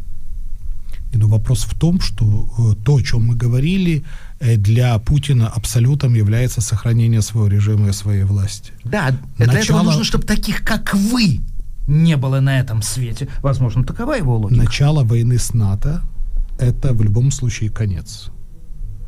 Он переоценил свои силы в войне с Украиной, но для того, чтобы в том, скажем так, военно-технологическом состоянии, даже если мы сейчас убираем какой-либо ядерный компонент, мы говорим о какой-то конвенциональной войне, э, российская армия не может вести войну с НАТО. Российская армия вряд ли смогла бы вести э, более не менее победоносную конвенциональную войну даже с польской армией. Это крайне слабая техническая армия. А ядерный удар, это понятно. То есть, если мы говорим о э, тактическом ядерном оружии, то она ничего не принесет. Стратегическое — это все.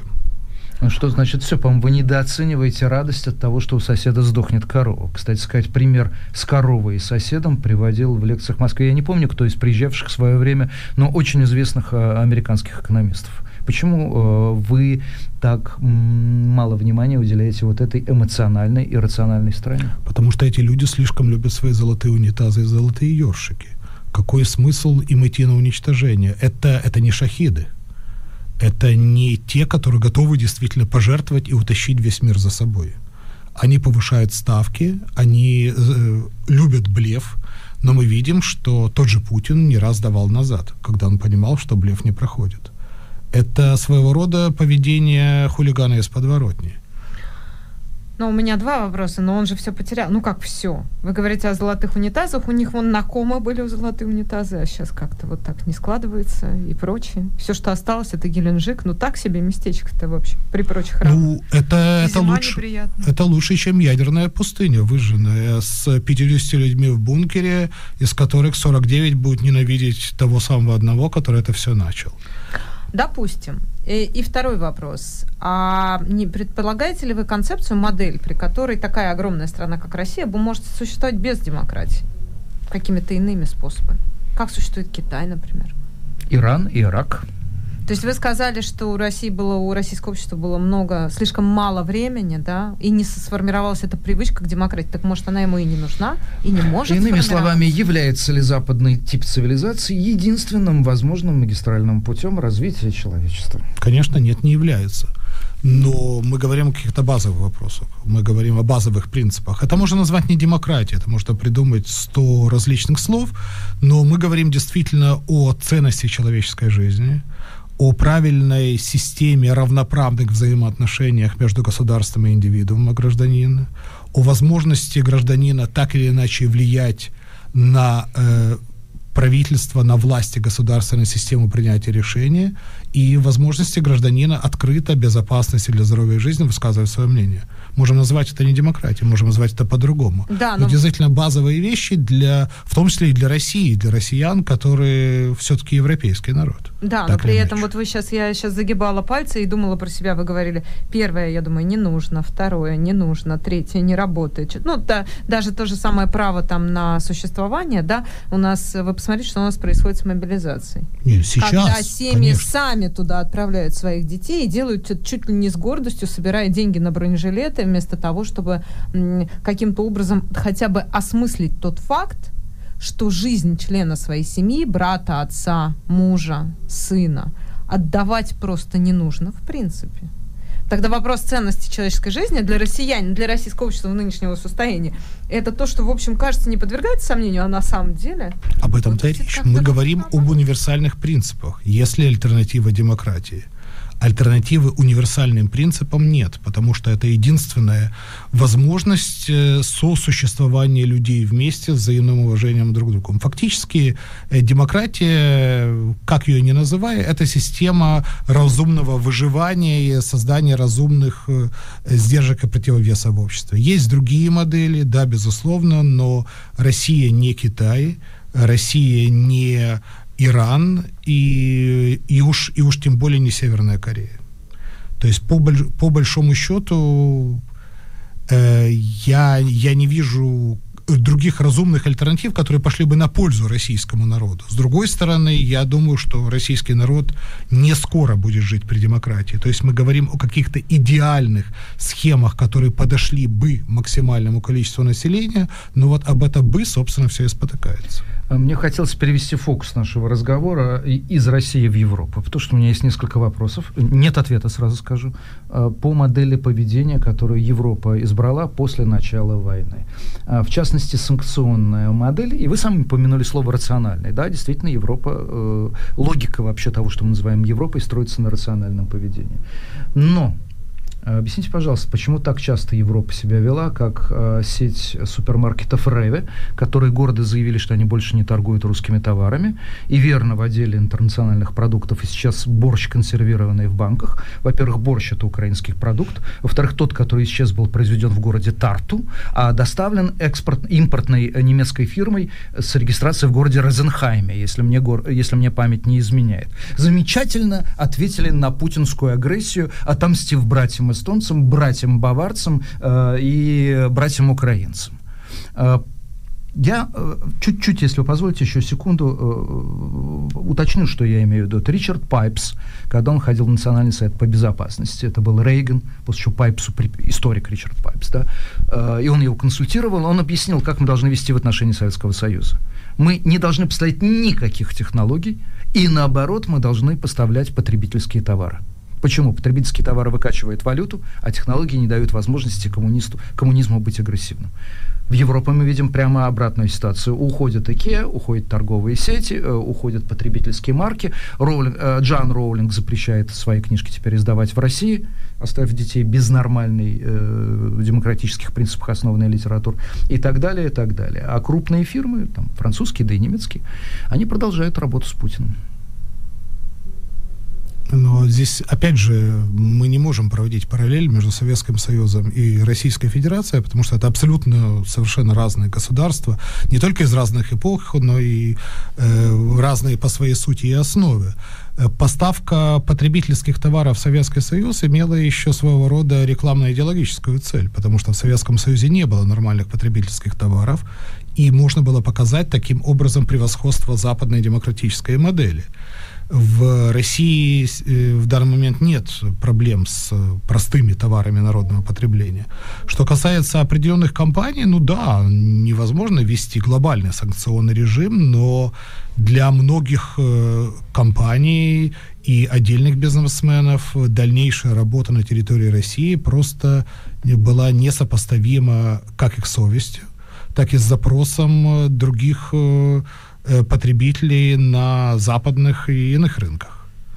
То есть э, многие компании ушли из России не только добровольно, но или не столько добровольно, сколько э, под воздействием общественного мнения, потому что их дальнейшее пребывание там было более невозможно.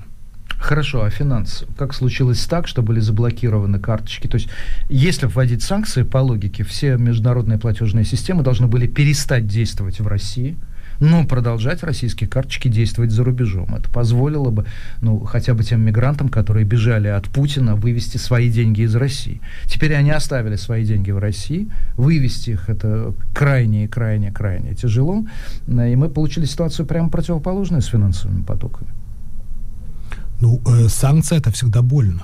Конечно, санкции могут ударить и по тому элементу общества, которые не виноваты или даже против но, скажем так, финансовый, именно пакет э, глобальной блокировки и невозможности использования российских э, кредитных карт за рубежом, он э, изначально являлся, то есть он рассматривался с самого начала, являлся этим элементом давления. Давление на кого? Давле... Я не ну, понял. Условно говоря, давление на отдыхающего в России, э, отдыхающего в Турции туриста из России или в какой в какой-либо другой стране, э, который, несмотря на всю войну, будет вкушать э, э, прелести отдыха, не думая о том, что его страна в этот момент бомбит Украину. То есть это, То это есть инструмент это давления. Ну, это, это, и, это, и, это и практического давления, потому что, конечно, мы здесь не можем говорить о каких-то больших финансовых потоках, потому что все-таки серьезные средства, они не снимаются кредитными картами МИР где-то в иностранных банкоматах, но это, скажем так, элемент общего, э, общего санкционного давления по всей широкой линейке. Скажите, пожалуйста, Украина всего, о, простите, Украина, Европа сегодня насколько э, она заинтересована, вот прям фактически и практически заинтересована в скорейшем прекращении боевых действий ну, и войны? Э, вопрос на каких условиях? То есть, если мы будем говорить, э, пользоваться фразой «бизнеса ничего личного», то, конечно, Европа была бы заинтересована в прекращении военных действий завтра. Если мы говорим о э, вопросах э, не только демократии, но и вообще и сохранении каких-то остатков э, архитектуры безопасности или намеков на создание новой архитектуры безопасности, то война должна быть э, завершена, опять же, как можно скорее, но победой Украины. При, Восстановление территориальной целостности Украины вот это, скажем так, краеугольный камень, который, который действительно крайне важен для э, европейских политиков, принимающих решения. Да, и при этом мой вопрос, он, в общем, я веду к тому, э, Дима улыбается, потому что я уже, в общем, высказывала эту мысль ранее в этой студии, что Европа делает не настолько мало, чтобы это и закончилось поскорее, например, победой России, но и не настолько много, чтобы это закончилось как можно скорее победой Украины. Или, как говорит политолог Пастухов, на самом деле Европа смотрит, как, зуб, как Путин стачивает свои зубы об Украину. Ну, это такие довольно, скажем так, э, пространные формулировки. Э, Европа, точнее, э, конкретные европейские страны, допустим, Евросоюз, есть только два государства в Евросоюзе, которые не оказывают, которые не оказывают Украине военную помощь. И все до единого государства Евросоюза оказывают Украине гуманитарную и финансовую помощь. Надо больше? Всегда мало.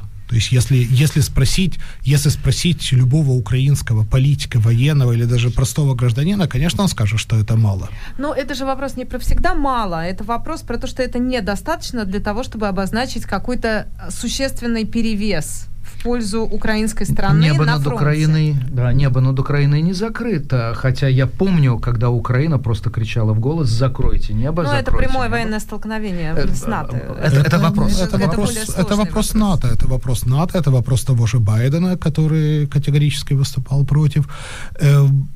Европа, скажем так, более-менее значимые военные государства в составе Евросоюза, военные державы, обладающие собственным военно-промышленным комплексом и выпускающим линейку вооружений, они, даже они не в состоянии добиться какого-то кардинального перелома. Единственная страна на этой планете, кто может э, качественно и долгосрочно помогать э, Украине, это Соединенные Штаты Америки сидевший на вашем месте в начале этой недели э, Сергей Сумленный, которого вы, несомненно, знаете, утверждал противоположное. Он просто перечислял виды вооружений, которые Германия, с его точки зрения, могла поставить в Украину без потери э, каких-то существенных потерь для себя, однако этого не делала именно по той причине, которую обрисовала Маша, что э, Германия, хотя я понимаю, что слово слишком неопределенное, что такое Германия, она просто выжидала что кончится. И Германии выгоднее выжидать.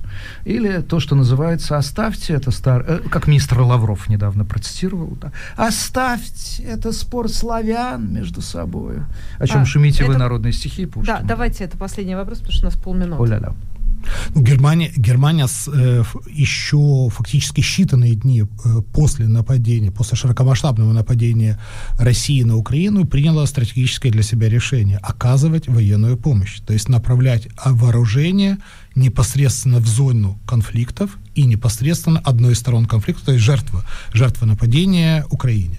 Поэтому мы можем говорить, конечно, о 20 мардерах и, и 30 фуксах, но на мой взгляд, помощь осуществляется и осуществляется значительная. Одни IRIS-T — это гигантская поддержка, которая сейчас действительно эффективно защищает небо украинских городов и спасает... Комплексы, да, зенитно-ракетный комплекс и спасает жизни. Это касается и Панцерхаубица 2000. Германия делает. Мы всегда можем говорить о том, что можно делать больше, но военная помощь осуществляется, и само по себе понятие, что в 2022 году современная пацифистская, уже многие десятилетия пацифистская Германия осуществляет военную помощь другому государству, это уже огромный шаг вперед. Спасибо вам большое. Директор Спасибо. Берлинского центра изучения Восточной Европы Дмитрий Стратиевский был нашим гостем. Это Стратера Шоу. Майерс и Губин. До завтра, до двух Берегите себя, узнаете, где ближайшее бомбоубежище тоже будет неплохо.